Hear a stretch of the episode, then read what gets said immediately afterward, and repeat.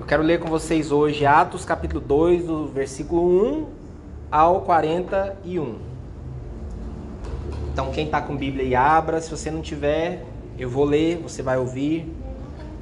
Mas eu realmente prefiro que você leia também. Atos capítulo 2, versículo 1.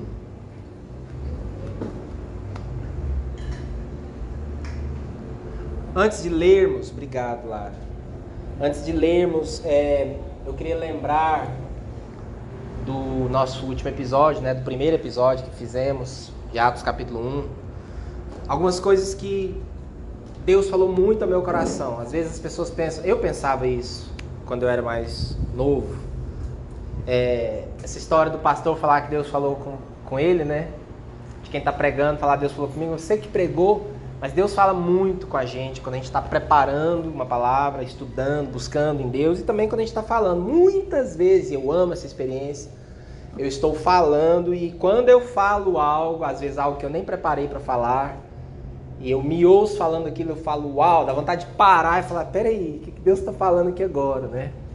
Então Deus falou muito comigo sobre a questão do tempo e da energia. E a gente falou isso também na quarta-feira, na PN. O nosso problema é, não é falta de tempo, o nosso problema é falta de energia, às vezes, para fazer as coisas. Às vezes a gente diz, ah, eu não tenho tempo. Vocês têm o tempo que todo mundo tem, 24 horas por dia mas nós às vezes não temos energia para fazer as coisas. E a energia que nós precisamos é a energia do céu, é o Espírito Santo, né? Que vem sobre a nossa vida e nos dá poder, capacidade para fazer as coisas, principalmente para fazer aquilo que, que o Senhor quer que nós façamos. Então, qual é a energia que nós precisamos para fazer o que Deus quer que nós façamos? É o Espírito Santo. É, uma outra coisa uma outra coisa que eu quero destacar da, do capítulo 1 é que aquela, essa igreja aqui do livro de Atos, que a gente vai acompanhar durante todo o livro de Atos, era uma igreja baseada numa vida de oração, na palavra e no Espírito Santo. O tempo todo nesse livro você vai ver que eles estavam orando. Tudo que eles iam fazer, eles oravam. Inclusive, eu disse que se você ler a Bíblia, a Bíblia de papel, marcando com é, a palavra oração, oraram, é, tudo que for relacionado a isso, você vai perceber o quanto essa igreja orava. E como tudo que eles faziam era baseado na palavra. O tempo todo eles estão citando as escrituras, que no caso deles, nesse momento, ainda era somente o que nós conhecemos como Antigo Testamento. Já que o Novo Testamento vai ser escrito por essa igreja, né, nos próximos anos. E também a dependência do Espírito. Nada acontecia fora da dependência do Espírito, tudo era era o Espírito Santo que fazia tudo, que guiava, que disciplinava, que, que salvava. O Espírito Santo interrompia pregações. Isso é um sonho que eu tenho no meu coração, já aconteceu algumas vezes na minha vida. E eu queria que acontecesse sempre.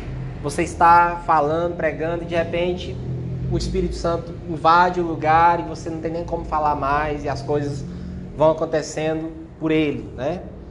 Então, é meio que a igreja que eu sonho. Uma igreja que ora, e nós já temos aprendido que não tem nada a ver com aquela oração formal, que você não precisa de fazer curso para orar, que orar é um relacionamento, é falar com seu pai. É mesmo quando você nem sabe falar, é você entrar e ficar ali diante da presença dele. E esse ficar na presença dele pode ser dirigindo seu carro, dentro do ônibus, no banheiro, onde for. Não tem posição certa, não tem palavras certas. Tem um coração certo, um coração que deseja, que anseia por ele. E eu já vivi experiências de sermos encontrados, eu e um grupo de pessoas com quem eu estava. Essa é velha. Essa de quando eu era muito jovem. É, eu me lembro de uma vez o Senhor nos encontrou literalmente do lado de um chiqueiro. É, o filho pródigo foi encontrado num chiqueiro. A gente foi do lado. A gente foi para um acampamento. Eu era solteiro, líder de jovens um jovem, um menino liderando outros. E a gente foi para um acampamento com uma expectativa muito alta de que Deus viesse nos encontrar ali, que algo acontecesse, não aconteceu nada. Um monte de culto, de manhã, de noite, tal, cultos normais, bons, alegres, mas sem nada de diferente. E a gente foi ficando incomodado, porque nós queríamos ver o pau torado, nós queríamos ver a presença de Deus. E nada aconteceu. E eu me lembro que é, na última noite que nós tínhamos lá, É, ainda tinha o outro dia todo, mas era a última noite. A gente foi para o culto assim, nós estávamos orando, buscando, clamando pela presença de Deus e fomos para o culto e de novo um culto normal, muito bom, muito alegre, tudo, mas nada de extraordinário, assim, nada além do que a gente vivia todo dia na igreja. E quando terminou, eu me lembro que eu tava, tava todo mundo meio assim. Aí a gente falou, vamos, vamos brincar, vamos jogar e tal. Eu tinha um monte de jogos preparados. Eu falei, tá bom, mas vamos fazer uma coisa primeiro. Eu chamei o pessoal do louvor. Falei, vamos ali, vamos afastar um pouco e vamos ali agradecer a Deus. Não sei por que, que eu fiz isso, foi uma algo que eu quis fazer. Falei, vamos ali agradecer a Deus pelo que ele fez até agora. Lá dentro de mim eu estava assim, poxa, mas não fez nada do que eu queria ainda, mas vamos lá, vamos agradecer. E nós fomos, um monte de menino, é só o pessoal da música. Nós demos as mãos e o lugar que a gente achou é, era ao lado do chiqueiro. Lá da, a gente estava numa fazenda. Tudo muito simples, muito improvisado, muito, muito simples mesmo. Fomos para o lado desse chiqueiro, demos as mãos e começamos a orar. Senhor, muito obrigado e tal. E aí a gente foi orando e de repente era para fazer uma oração e jogar, e de repente ninguém parava de orar, e eu abri os olhos, estava todo mundo orando. E quando eu vi, chegou mais um e todo mundo foi vindo, foi dando as mãos, de repente alguém brotou com um violão, começou a tocar e de repente uma das experiências mais incríveis que eu já vivi aconteceu naquela noite. Começou a chover e ninguém se importava. E adolescentes começaram a ser batizados no Espírito Santo, ia falar em outras línguas, ia cair no chão. Eu me lembro de uma moça que tinha na igreja, uma menina, 15, 16 anos, muito bonita e muito bem vestida, muito elegante, e ela caiu no chão e ficou lá orando. E eu me lembro que eu cheguei para ela e falei assim: Karina, levanta. Ela falou: Que levantar o quê? E continuou adorando e cantando. E teve gente que saiu correndo no meio do mato, louvando a Deus. Foi uma loucura. Foi uma loucura. E o incrível é que a gente não fez nada para isso, a gente não planejou isso, mas o Senhor veio ali, o Espírito Santo veio. Tipo de experiência que acontece no livro de Atos o tempo todo, coisas inesperadas, coisas que o homem não planejou, coisas que não estão no esboço, que não estão no roteiro, e em lugares inusitados. Se você acha isso aqui improvisado, eu acho. Mas imagine ser encontrado por Deus do lado de um chiqueiro, ou na praia, como está aqui no, no livro de Atos, ou numa estrada deserta, você encontra uma pessoa e ali Deus vem, e tantos outros lugares, como a gente vê aqui no livro de Atos, num, mar, num barco, numa ilha, em tantos lugares que a gente vai ver, né? Então, é uma igreja fundada, baseada numa vida de oração, numa dependência da palavra e numa dependência do Espírito. Atos 2, capítulo 1, Atos capítulo 2, versículo 1 diz assim, para a gente começar hoje.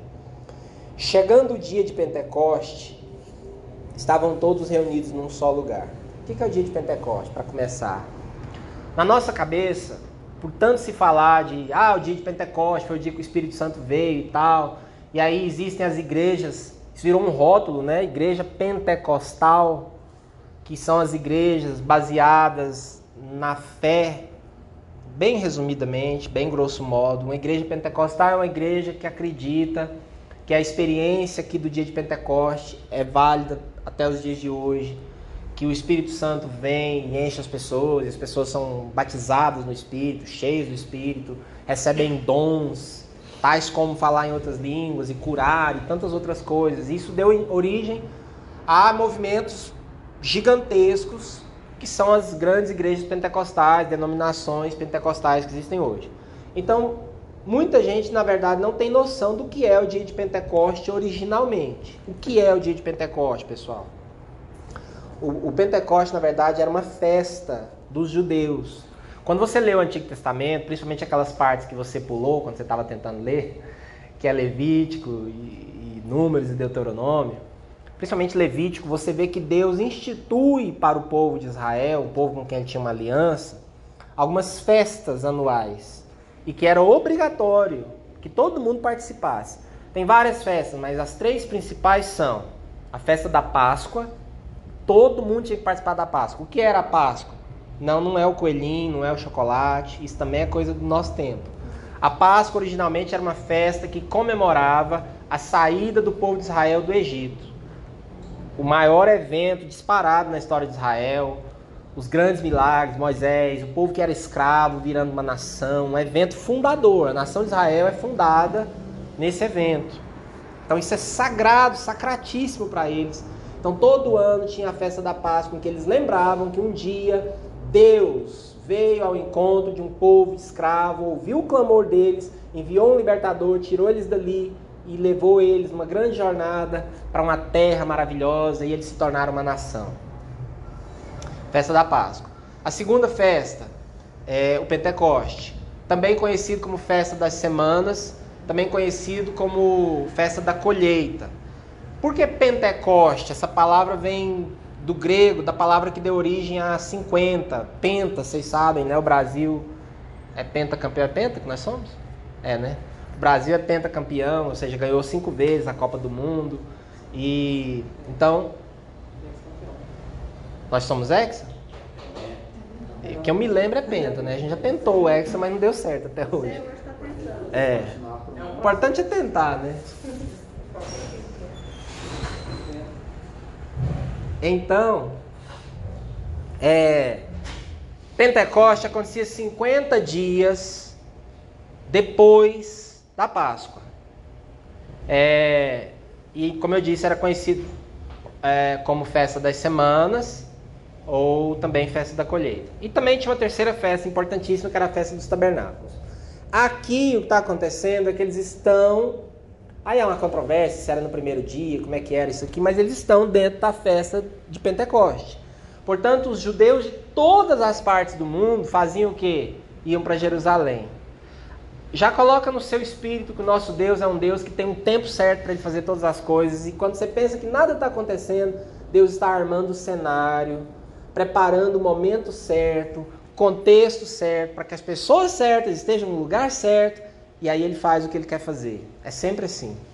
Então, no dia de Pentecoste, Jerusalém estava lotada de gente do mundo todo, de judeus e de convertidos ao judaísmo que vinham é, para adorar em Jerusalém. Então, nesse dia estavam todos reunidos. Que todos que são esses? Os irmãos, os primeiros irmãos, os os doze apóstolos, né, que eram os onze, mais o Matias que eles escolheram, e mais os irmãos de Jesus, e, e as mulheres, Maria, as Marias e, e tudo mais. Todos aqueles, os principais seguidores. De repente, veio do céu um som como de um vento muito forte e encheu toda a casa na qual estavam assentados, e viram o que parecia línguas de fogo que se separaram e pousaram sobre cada um deles. Aqui você tem que usar a sua mente hollywoodiana. Imagina que cena incrível, né? Línguas de fogo que vieram, aquela labareda, e se separou e uma para cada um. E pousaram sobre cada um deles. Todos ficaram cheios do Espírito Santo e começaram a falar em outras línguas conforme o Espírito os capacitava. Vou voltar nisso aqui depois. Mas a ideia aqui é semelhante a uma embriaguez, a uma alegria transbordante.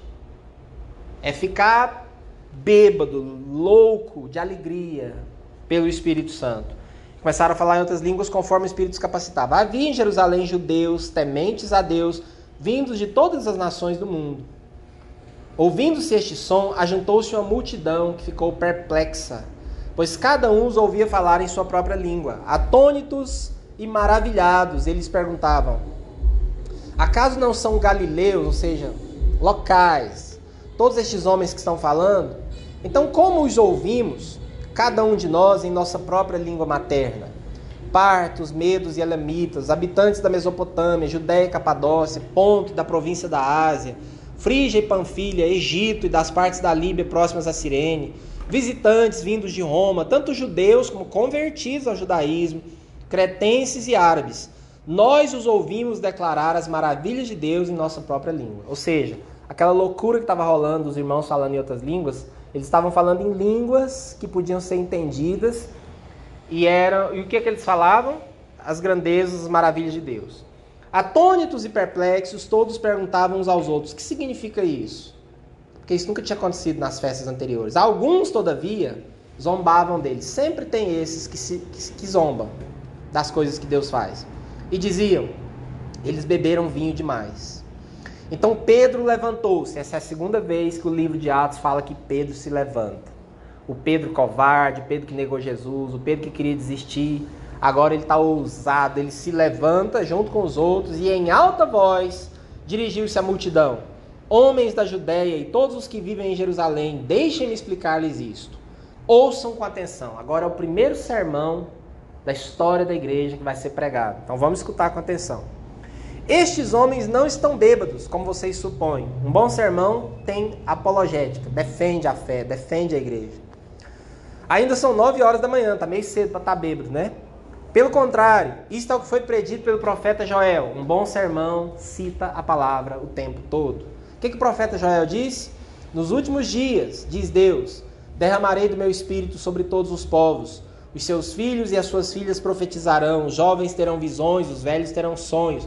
O que é muito interessante, porque gente jovem tem que ter uma visão para a vida. E velho, normalmente, gente velha não tem sonho mais já está naquela assim, ah, eu tô mais para lá do que para cá, já vou morrer e tal, já fiz o que eu tinha que fazer. Mas o espírito quando vem, por mais velha que seja a pessoa, ela começa a sonhar novamente. Uma das características de estar cheio, movido pelo espírito, é que você começa a ter visões para sua vida, projetos, sonhos no seu coração. Sobre os meus servos e as minhas servas derramarei do meu espírito naqueles dias e eles profetizarão. Mostrarei maravilhas em cima no céu e sinais embaixo na terra, sangue, fogo e nuvens de fumaça. O sol se tornará em trevas e a lua em sangue antes que venha o grande e glorioso dia do Senhor, e todo aquele que invocar o nome do Senhor será salvo. Israelitas, ouçam essas palavras. Um bom sermão também vai ter desafio, vai ter confronto, ó. Jesus de Nazaré foi aprovado por Deus diante de vocês. Todo mundo sabia quem era Jesus naqueles dias. Ele tinha acabado de morrer publicamente, tinha acabado de ter um ministério que todo mundo tinha ouvido falar. Então Jesus de Nazaré foi aprovado por Deus diante de vocês por meio de milagres, maravilhas e sinais que Deus fez entre vocês por intermédio dele, como vocês mesmos sabem. Este homem lhes foi entregue por propósito determinado e pré-conhecimento de Deus.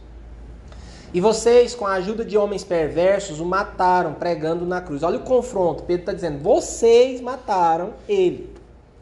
Mas Deus o ressuscitou dos mortos, rompendo os laços da morte. Eu amo essa próxima frase, porque era impossível que a morte o retivesse. A morte não tinha poder para retê-lo. A respeito dele, segunda citação da Bíblia que Pedro vai fazer, a respeito dele disse Davi: Eu sempre via o Senhor diante de mim, porque ele está à minha direita, não serei abalado. Por isso meu coração está alegre, a minha língua exulta, o meu corpo também repousará em esperança porque tu não me abandonarás no sepulcro, nem permitirás que o teu santo sofra decomposição. Tu me fizeste conhecer os caminhos da vida e me encherás de alegria na tua presença. Irmãos, posso dizer-lhes com franqueza que o patriarca Davi morreu e foi sepultado, e o seu túmulo está entre nós até o dia de hoje. Então, quando Davi escreveu que o corpo dele ia se decompor, obviamente ele não estava falando dele próprio, porque o corpo dele sim se decompôs. Mas ele era profeta e sabia que Deus lhe prometera sob juramento que colocaria um dos seus descendentes em seu trono. Prevendo isso, falou da ressurreição do Cristo. Então, quando Davi fala, Senhor, lá no salmo dele, meu corpo não vai se decompor e tal, ele está falando, na verdade, profeticamente, do Messias que viria. Né? Que era descendente dele. Que não que seria descendente dele, né? Que não, prevendo isso, falou da ressurreição do Cristo, que não foi abandonado no sepulcro e cujo corpo não sofreu decomposição. Deus ressuscitou este Jesus e todos nós somos testemunhas desse fato. Exaltado à direita de Deus, ele recebeu do Pai o Espírito Santo prometido e derramou o que vocês agora veem e ouvem. Pois Davi não subiu ao céu, mas ele mesmo declarou, terceira citação agora. O Senhor disse ao meu Senhor: Senta-te à minha direita, até que eu ponha os teus inimigos como estrado para os teus pés. Estou tentando dar uma aula de homilética aqui. O dia que você for pregar, um bom sermão tem apologética, tem defesa da fé, a gente não está bêbado, a gente está cheio do Espírito. Um bom sermão tem desafio do que vocês fizeram de errado, o que está errado. Um bom sermão tem, acima de tudo, é o que mais tem que ter, tem que ser a principal parte do sermão, da pregação, da sua conversa com alguém lá no seu trabalho, tem que ser citação da palavra. Qualquer pregação que tem mais outra coisa do que palavra, é mais autoajuda, é bons conselhos, é coaching, é um monte de coisa que é boa, pode ser boa, mas uma boa mensagem do evangelho tem que ser baseada na palavra, que é a palavra que gera vida nas pessoas. Então perceba que do sermão de Pedro, a grande parte, o desenvolvimento aqui, o corpo da pregação é baseado em quê? Em citar a Bíblia e explicar a Bíblia para as pessoas. Pode não ser muito popular para algumas pessoas, para muita gente. Mas eu, particularmente, decidi que se é para eu ser pregador, eu quero pregar dessa forma. Eu quero abrir a Bíblia para as pessoas e falar dela. As historinhas, os exemplos, a, a minha vida, conselhos, citações são ornamentos. O que você precisa ouvir, o que você precisa ouvir é a Bíblia, é a palavra do Senhor. Ela gera vida, ela é universal, ela serve para todo mundo. É ela. Então é por isso que ele vai e faz a terceira citação aqui. O Senhor disse ao meu Senhor: Senta-te à minha direita, até que eu ponha os teus inimigos como estrado para os teus pés. E aí vem o que todo bom sermão também tem, que é uma conclusão brilhante. Portanto, que todo Israel fique certo, certo disto. Este Jesus, olha que frase incrível. Este Jesus a quem vocês crucificaram, Deus o fez Senhor e Cristo. Sabe a expressão Senhor, Jesus, Cristo? Ela significa, na verdade, essa expressão traz o nome da Trindade, porque Senhor se refere a, ao Senhor, Pai, ao grande Eu Sou. Jesus é o, é o Filho, é o nome dele, e Cristo é a palavra que significa ungido, Messias, se refere ao Espírito Santo. Quando você fala Senhor Jesus Cristo, você na verdade está dizendo Pai, Filho Espírito Santo. Esse Jesus, esse homem, chamava Jesus, vocês lembram dele? Lembra que ele morreu poucas semanas atrás? Esse que vocês mataram? Pois é. Deus o fez Senhor, ele é Deus. Deus o fez Cristo, ele é o Messias, ele era o, o ungido do Espírito. É isso que Pedro está dizendo e eles entendiam isso bem. Tanto que quando ouviram isso, seus corações ficaram aflitos. Uma boa pregação deixa as pessoas aflitas de vontade de mudar alguma coisa. E eles perguntaram ao Pedro e aos outros apóstolos: Irmãos, que faremos? E aí Pedro respondeu, outro versículo que você tem que amar. Arrependam-se e cada um de vocês seja batizado em nome de Jesus Cristo para perdão dos seus pecados. E aí vocês receberão o dom do Espírito Santo. Sabe essa loucura que está rolando aqui com a gente? Vocês também vão receber. Pois a promessa, ou seja, aquela promessa que Jesus fez que o Espírito viria, aquela promessa de Joel, do derramar do Espírito, é para vocês, para os seus filhos e para todos os que estão longe, para todos quantos o Senhor nosso Deus chamar. Esse é um dos versículos bíblicos que fala de você, de mim, de nós. Tem alguns versículos bíblicos que falam da gente. Esse é um deles. A promessa, Pedro está dizendo para aquele pessoal lá, certo? Ela é para vocês. Ela é para os seus filhos. É para todos os que estão longe. Lá na terra que ainda vai ser chamada de Brasil, para todos quantos o Senhor, o nosso Deus, chamar. Se você se enquadra nesses que estavam longe aqui de Jerusalém, que foi chamado por Deus, você foi chamado por Deus, amém? amém. A promessa é para você. Amém. Esse derramar do Espírito. Com muitas outras palavras, os advertia e insistia com eles: salvem-se desta geração corrompida. Os que aceitaram a mensagem foram batizados, e naquele dia houve um acréscimo de cerca de 3 mil pessoas. Ou seja, gente, a igreja foi oficialmente inaugurada pelo dono dela, né? Por Jesus, nesse dia. Se é para a gente pensar num dia oficial de inauguração da igreja cristã, da igreja do Senhor, é nesse dia. Eles pulam de 120 para 3 mil pessoas. Bum! E não para mais de crescer. E eu quero voltar para terminar nos primeiros versículos, quando diz: Chegando o dia de Pentecoste, estavam todos reunidos num só lugar. Eu já te expliquei o que é o Pentecoste, mas o que aconteceu de legal aqui é que eles estavam todos reunidos num só lugar. Essa foi a chave.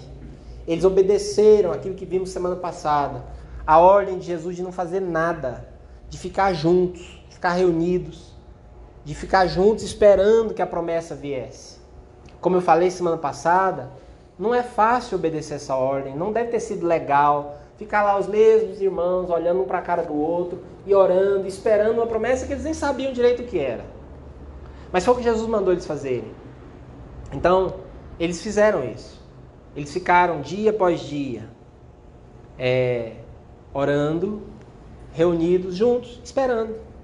E aqui diz no versículo 2, que eu quero ler o 2 de trás para frente, que eles estavam assentados. Eles estavam sentados ali, orando, esperando, num dia como outro qualquer. E de repente, a casa onde eles estavam, de repente, ela foi cheia de um som que veio do céu. Parecia um som de um vento muito forte. Sabe o som que faz um vento muito forte? Esse som encheu. E aí eu imagino eles ali sentados, orando, esperando. De repente alguém olhava para o lado. Isso aqui tá meio chato, né? Não tem nada acontecendo. Não, mas a gente tem que esperar, o Senhor mandou esperar. E de repente, de repente, você sabe o significado da, palavra, da expressão de repente? Quem sabe? No grego. De repente. De repente. Súbito, não esperado. Do nada. Do nada.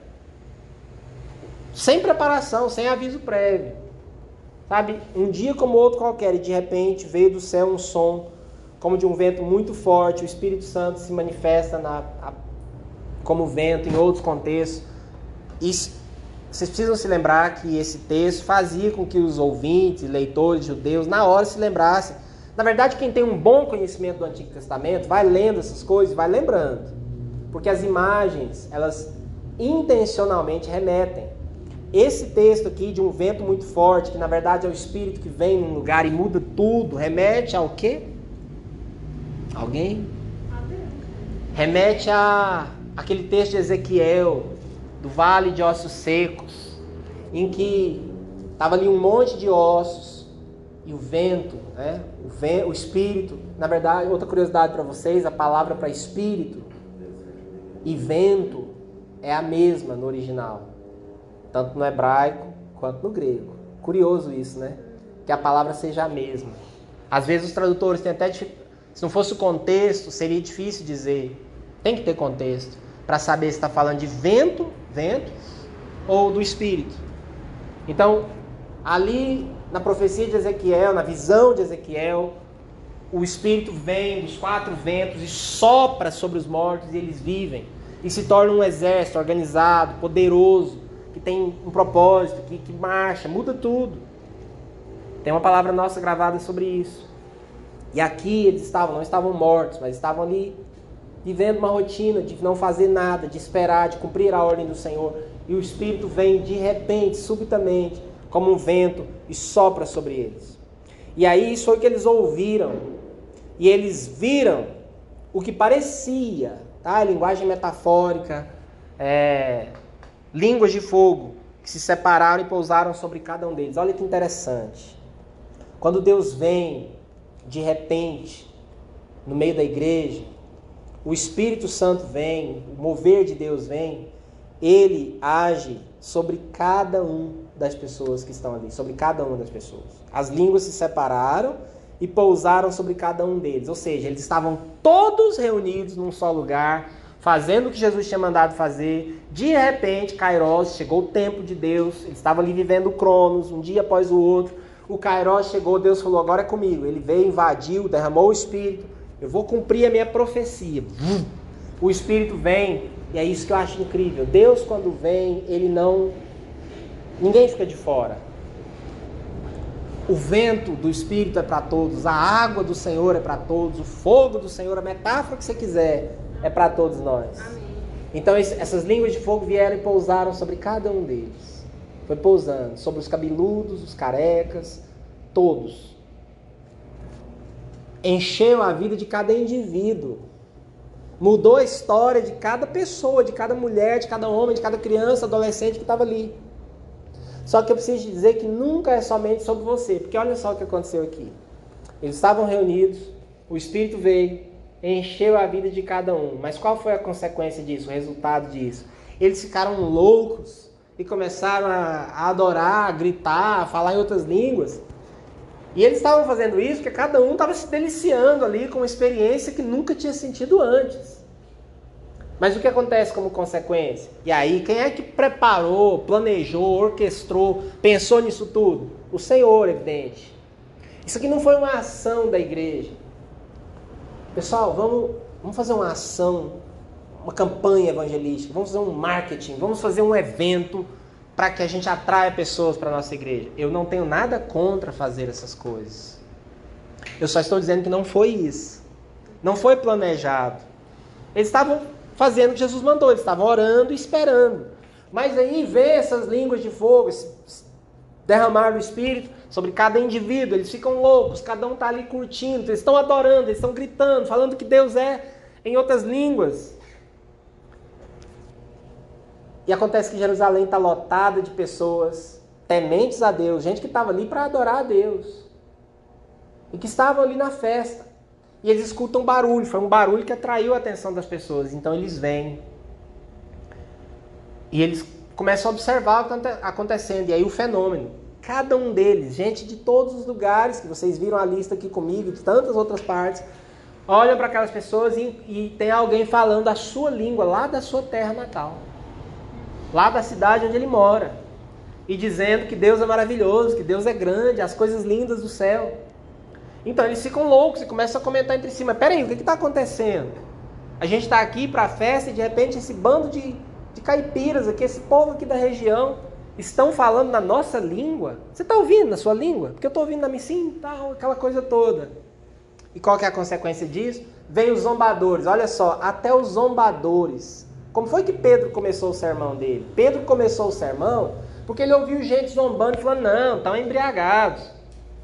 Isso motiva Pedro a se levantar e falar: peraí, gente, deixa eu explicar um negócio para vocês. Ninguém aqui está bêbado, não. É nove horas da manhã, a gente acabou de tomar café da manhã. Isso aqui não é vinho, ninguém bebeu. Sabe o que está acontecendo aqui? Isso aqui é o que o profeta. Então veja, a pregação de Pedro foi motivada pelos zombadores. Onde é que eu estou querendo chegar para concluir hoje? Eu estou querendo te dizer que tudo, absolutamente tudo aqui foi planejado por Deus, foi usado por Deus para fazer essa explosão da igreja começar. Até quem estava zombando, porque quem zombou e falou: não, isso é vinho, isso é cachaça, beberam e tal.